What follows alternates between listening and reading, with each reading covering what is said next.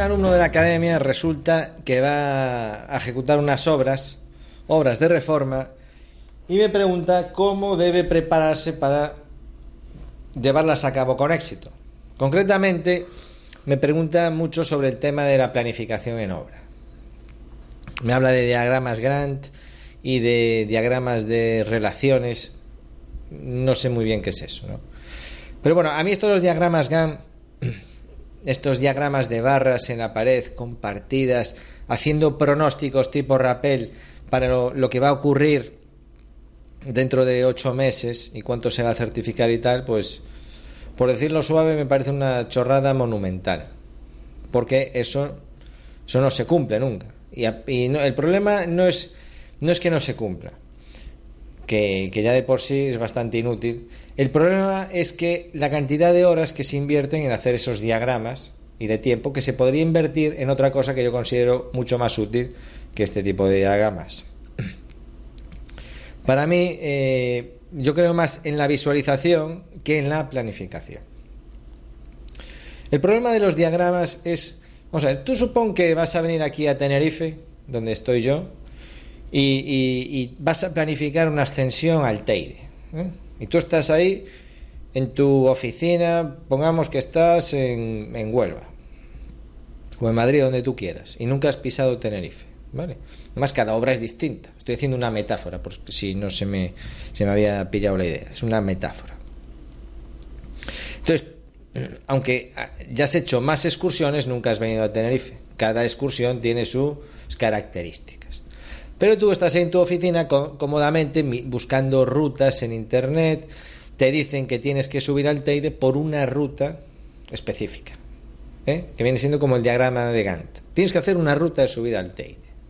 Y tienes que hacer un planning de los sitios en los que vamos a parar a descansar, dónde vamos a parar a comer, dónde vamos a dormir, si es que es necesario dormir porque no nos da tiempo a el día a qué hora vamos a estar por el punto kilométrico, cuántos kilos hemos adelgazado al llegar a la cumbre, eh, a qué hora nos viene a recoger la, guagua, el autobús, cuando bajemos al refugio, al, etcétera, etcétera, etcétera. ¿no?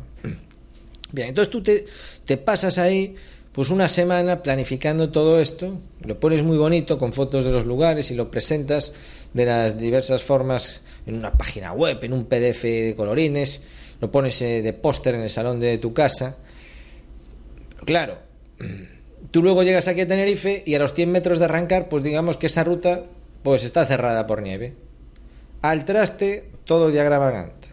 O que ibas a comer en tal restaurante y está cerrado. Todo lo que te suelen responder los fanáticos del diagrama Gantt es, bueno, pero un diagrama Gantt siempre es revisable, siempre hay que ir revisándolo, revisándolo. Vale, pero yo entiendo que algo sea revisable cuando lo revisas de vez en cuando para rectificar. Pero una cosa, eh, un sistema que de por sí, y si no, si no lo sabes, es porque no has estado en obra en la vida. Una obra cambia de la mañana a la noche 20 veces. 20 veces. Pero es que eh, el secreto no está en saber lo que se va a certificar. Eso le, le preocupa al de contabilidad porque tiene un préstamo con el banco y tiene que devolver pues un crédito y quiere cuadrarlo con los confirmings y quiere saber cuánto va a tener de certificación. Le preocupa a él. Pues que venga él y que haga la obra. No te fastidia. Los de contabilidad y los otros departamentos viven de que la obra salga bien. El otro, pues, no sirve para nada. Es una tontería monumental. Entonces, ¿a qué me refiero con que hay que visualizar antes que planificar? Bueno, vamos a ver. Si tú ese tiempo que invertiste en diseñar una ruta que puede salir o no, primero lo tienes que invertir en prepararte físicamente. Ese es un tiempo muy bien invertido. Luego estaría muy bien descolgar el teléfono y hablar con los lugareños. ¿eh?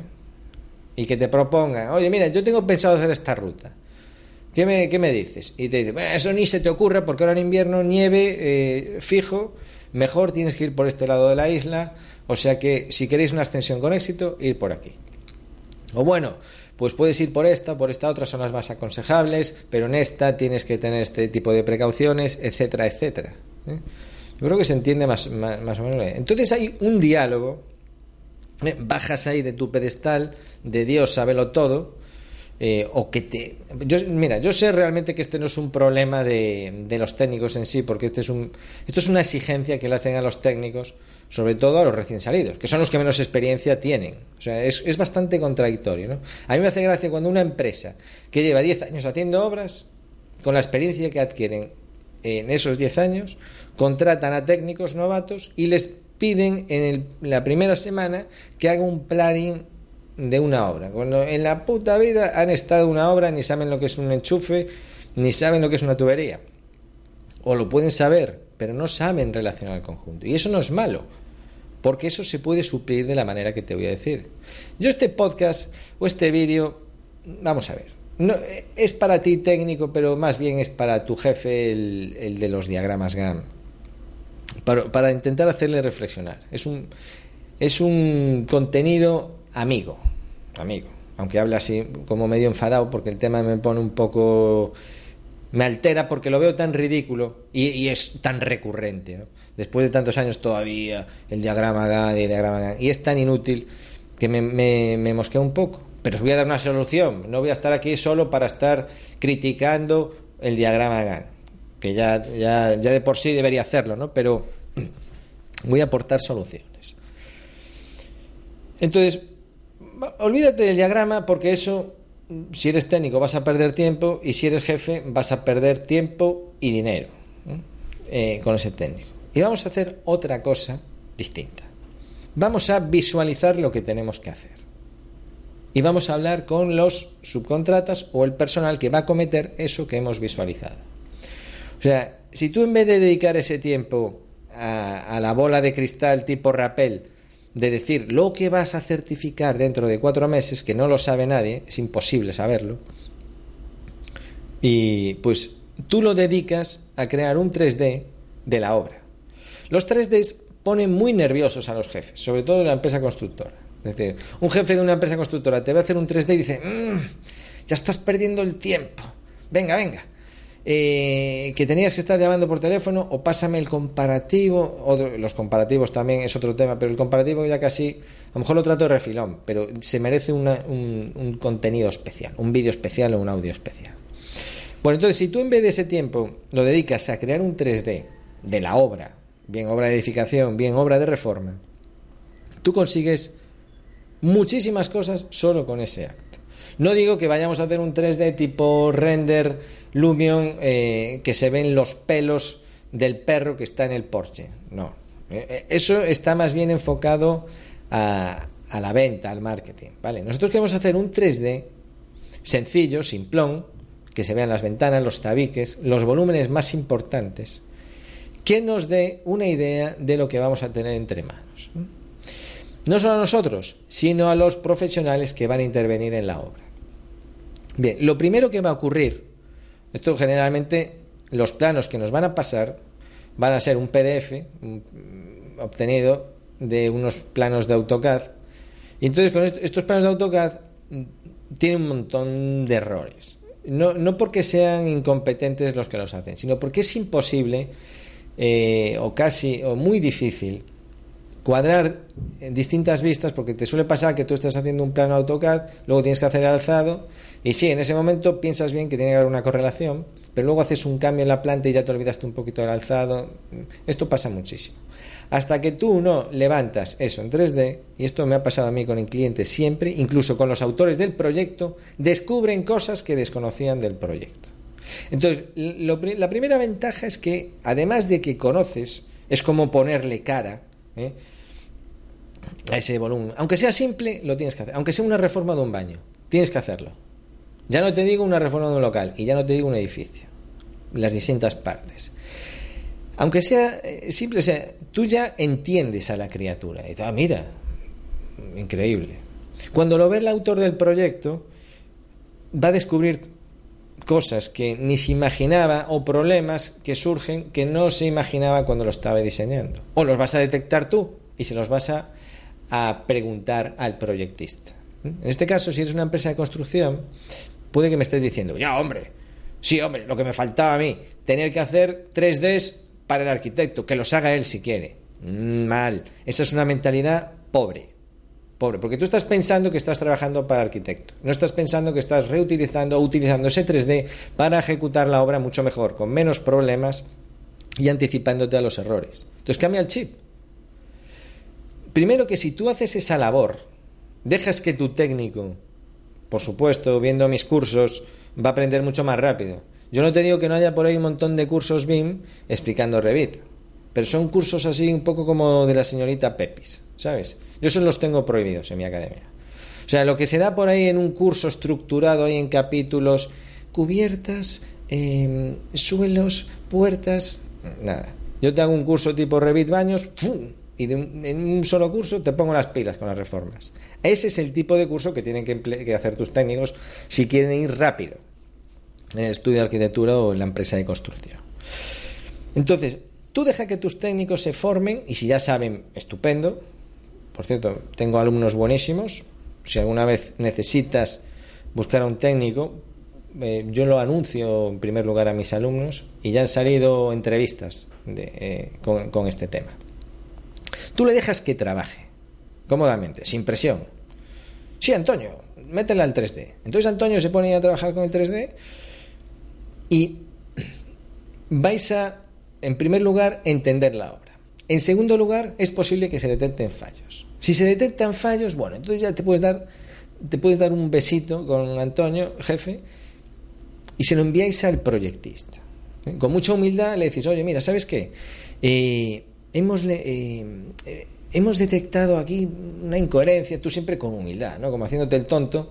¿Qué te parece? Entonces, claro, el proyectista que te ha enviado unos planos AutoCAD, cutres, que no cuadran ni de coña, la propia constructora o, tú como técnico, como aparejador, te has molestado en hacer ese trabajo, le envías ese 3D, claro, el tío primero va a sentir como un poco de vergüenza, pero segundo te va a respetar mucho más. Va a decir, joder, estoy con profesionales que se toman la obra en serio, están haciendo lo que yo tendría que haber hecho. ¿eh? visualizarlo, porque si no es imposible. Yo tengo mucha capacidad visual, pero pero muchísima, mucho, soy el rey de la capacidad visual. Y aún así, hay planos que no se, no se entienden. Por cierto, tengo un curso de interpretación de planos donde empiezo hablando de estos conceptos para que operarios de las empresas aprendan a interpretar los planos. Entonces, gracias a mi supercapacidad de interpretación del mundo 3D, pues veo cosas que otros no ven. Pero, pero ya te digo, le vas a, vas a ganar una autoridad con respecto a este proyectista impresionante. Y va a decir, qué buenos profesionales, ole, ole y ole. Y va a querer que participáis en otras obras. ¿eh? Entonces lo primero que ganas es autoridad. Pero no ese es el objetivo principal ni la ventaja principal de levantarlo en 3D. La ventaja principal es que eso, lo entiendes, lo visualizas.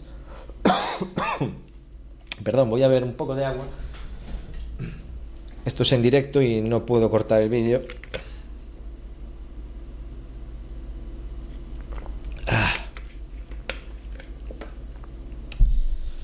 Bueno, tú ahora coges el 3D y se lo envías a las subcontratas a las que vas a pedir presupuesto. Al electricista, al del pladur, al albañil. ¿eh? Coges, coges lo que le corresponde a cada uno y eh, ahora te voy a explicar cómo ir pidiendo precios, ¿no?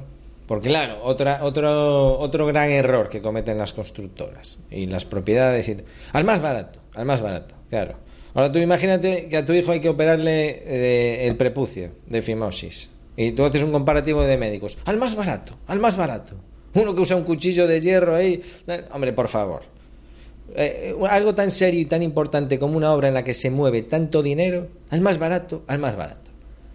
Esto es como ir a la luna. Tú aquí envías a los, a los superhéroes, a los buenos, a los mejores, y que está en unos precios de mercado, al que te resuelve problemas, porque eso te va a ahorrar mucho problema. Entonces tú, si tienes varios presupuestos de fontanería, no es al más barato, al más barato.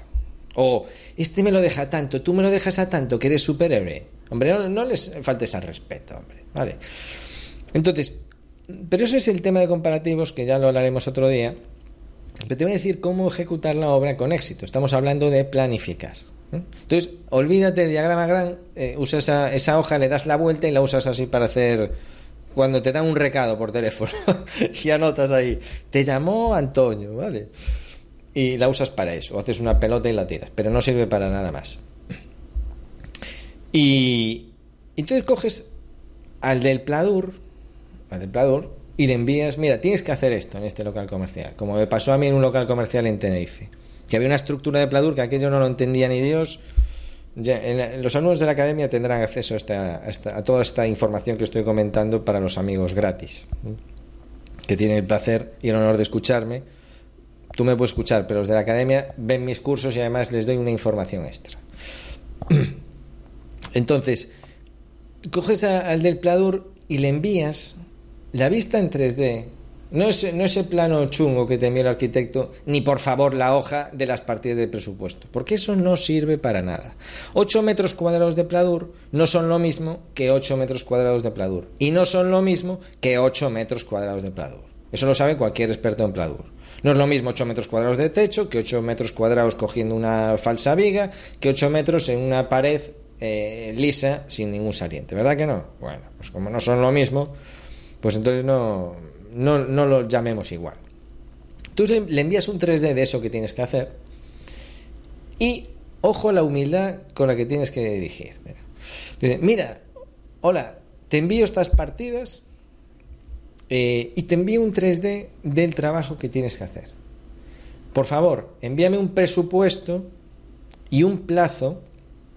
Le dices, pues mira, estamos apurados o súper apurados, es una reforma de estas que tienen que acabar en un mes eh, hay penalizaciones.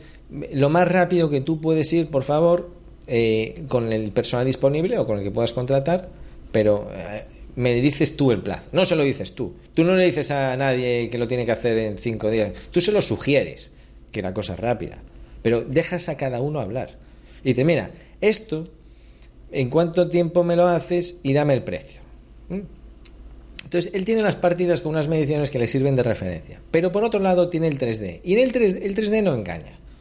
Porque eso no hay diagrama Gantt que lo iguale. No hay diagrama Gantt de yeso que iguale el cerebro de un yesista.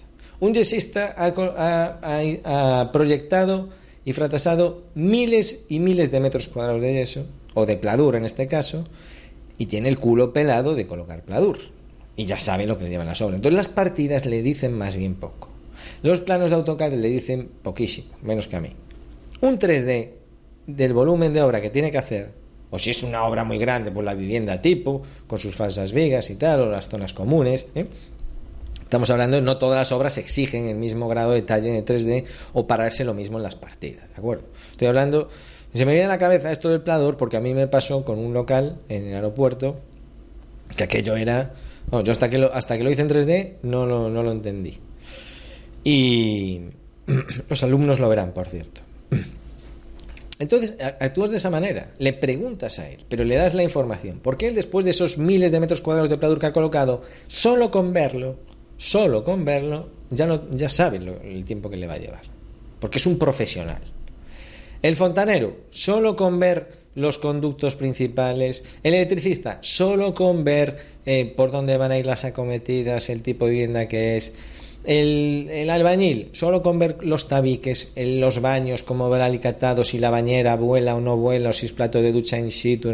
Solo con ver eso, te van a hacer un diagrama Gantt perfecto en el sentido que te van a decir, primero, el tiempo estimado que hacen eso, porque lo están, llevan haciendo un montón de años, si son buenos profesionales, por supuesto, y segundo, y muy importante, o más importante si cabe, te van a advertir de posibles errores, te van a advertir de em, cosas importantes a tener en, tiempo, en, cuenta durante la ejecución. Y eso sí que es una planificación de verdad. El del Pladur te va a decir, oye, mira, esto se cobra tanto, ¿eh? Y todo el presupuesto lo pusiste todo al mismo precio. Te va a decir, ah, sí, ¿y cómo vamos a agarrar esto ¿Y cómo voy a agarrar este tabique? Porque el local tiene 4 metros de altura y las planchas tienen 2,80. Yo te pongo la plancha entera, pero arriba, como, ¿qué es lo que lo va a rigidizar? Y digo, coño, es verdad. ¿Y, estaba previsto un falso techo, una estructura auxiliar para el techo? No, eh, tú vas tomando nota. ¿Mm? Entonces, fíjate que tú no has movido ni un ladrillo, no has hecho ni un, ni un dichoso diagrama y al mismo tiempo que pides precios, estás recibiendo un montón de información valiosa. Pero esa información valiosa que te va a hacer que tu obra se ejecute con más posibilidades de éxito que si no haces esto en 3D, ¿eh? eso te lo proporciona el 3D. Porque estamos preparados, nuestro cerebro, nuestro, nuestro cuerpo humano, reacciona de una manera distinta a lo que ve eh, eh, que, lo, que, lo, que lee en un, en un plano, plano o lo que lee en una, memoria en un presupuesto.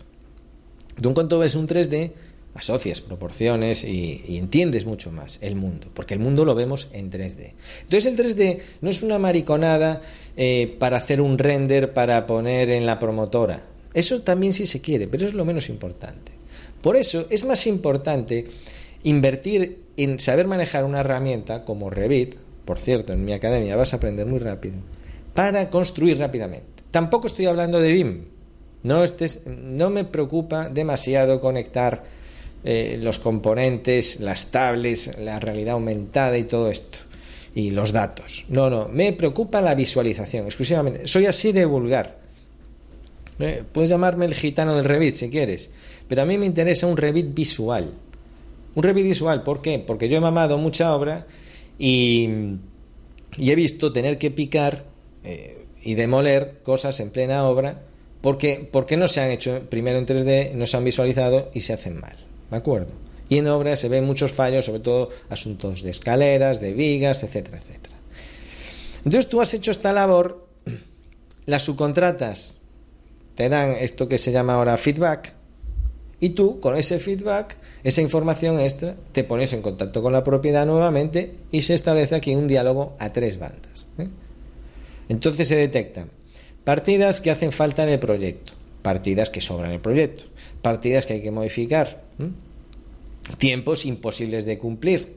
Ya te está, si hay tres, tres empresas de Pladur que te dicen que eso es muy complicado hacerlo en menos de una semana, o una empresa de que sé, de resinas para suelo autonivelante que te dicen que, que es muy complicado hacer eso en ese plazo porque luego tiene que secar el material, pues si no lo vais a romper, etcétera, etcétera. Bueno, pues tú ya antes de firmar un contrato, antes de empezar una obra, antes de que te sancionen a tanto a tantos euros el día, tú estás mucho más preparado. ¿Y eso cómo? Con un 3D de Revit, porque estás visualizando. No estás haciendo una mierda de diagrama Gantt, que eso no vale para nada. Y el que quiera saber lo que se va a certificar, mira, si es una reforma de un mes, está muy claro. En un mes la acabas y ya ganas todo, punto. Si es una obra de viviendas, de 57 viviendas que va a durar dos años, pues mira, lo divides entre 12 y el de contabilidad que se vaya espabilando. Ya está. Le dices, mira, lo voy a certificar todo el último mes, le dices. Y así le vas dando pequeñas sorpresas. Mira, te engañé, este mes voy a certificar 100.000. Eso le preocupa al de contabilidad, pero es que eso es una pérdida de tiempo, eso no lo sabe nadie, no lo sabe ni él. ¿Entiendes? ¿Quién sabía que iba a haber una crisis? ¿Nadie? Eh, seguro, seguro que yo no vi ningún diagrama que pusiese aquí. Mira, jefe, aquí hay una crisis. Entonces, ¿de qué te valió? O como lo de la ruta del Teide. Cuando tú llegas y está cortada la vía, ¿qué, para qué vale ese diagrama? Para cogerlo, tirarlo a la basura y ya está. ¿Mm?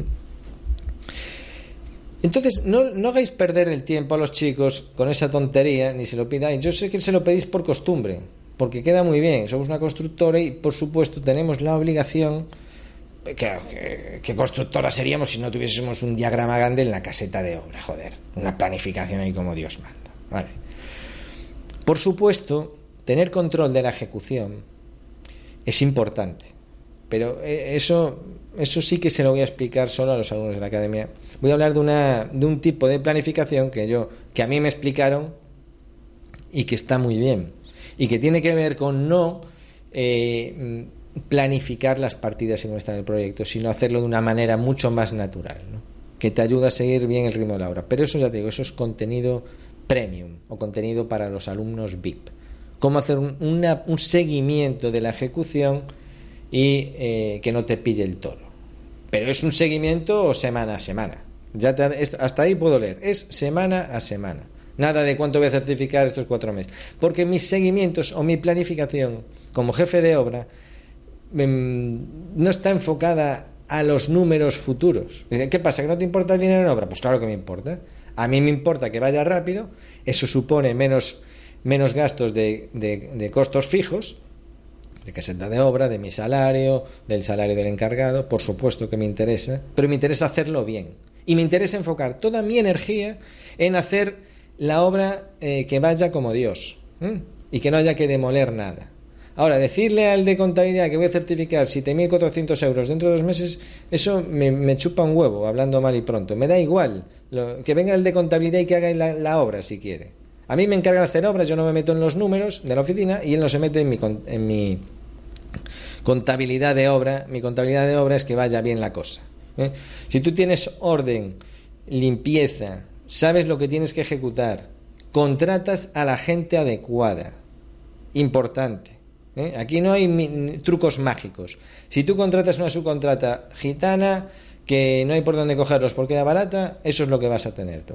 Desperdicios, descontrol, partidas mal, eh, exceso de control que implica desatender otras partidas en obra. No que no hay secretos. Lo que pasa es que hay muchos vandelistas y quieren quieren ser los más guay. O sea, quieren, que la obra sea baratísima, que se acabe prontísimo y con un, un, nivel de acabado impresionante. Y eso, por desgracia, no existe. Bien, pues yo creo que hasta aquí más o menos esta idea de lo que yo entiendo cómo ejecutar una obra, por supuesto, de reformas son más rápidas. En una obra de edificación, pues tienes más tiempo para hacer las cosas, pero una reforma al segundo día está allí todo Dios. Está el electricista, está el fontanero, está el del pladur, tal. Entonces, por eso, cuanto más pequeña, más importante es la planificación. Así te lo digo. Una obra grande aún tiene más margen.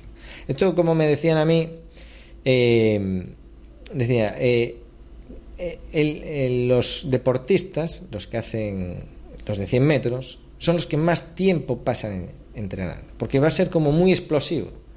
Entonces, son los que están calentando durante más tiempo. Calientan mucho tiempo porque en ese momento van a dar el, ¡pah! el, pistoletazo y lo van a dar todo. Y no puedes estar frío, tienes que estar a tono. Y se preparan. Pero bueno, si tú vas a hacer una maratón, pues no exige tanto calentamiento porque el propio ejercicio en sí es un poco más suave y tienes tiempo de maniobra. Bueno, pues aquí en las obras pasa un, pasa un poco lo mismo. Y hasta aquí este contenido sobre planificación en obra. Por favor, técnico, si tienes un jefe eh, fan de los diagramas Gantt, le envías este, este vídeo, este audio, que lo vea o que lo escuche, a ver si reflexiona.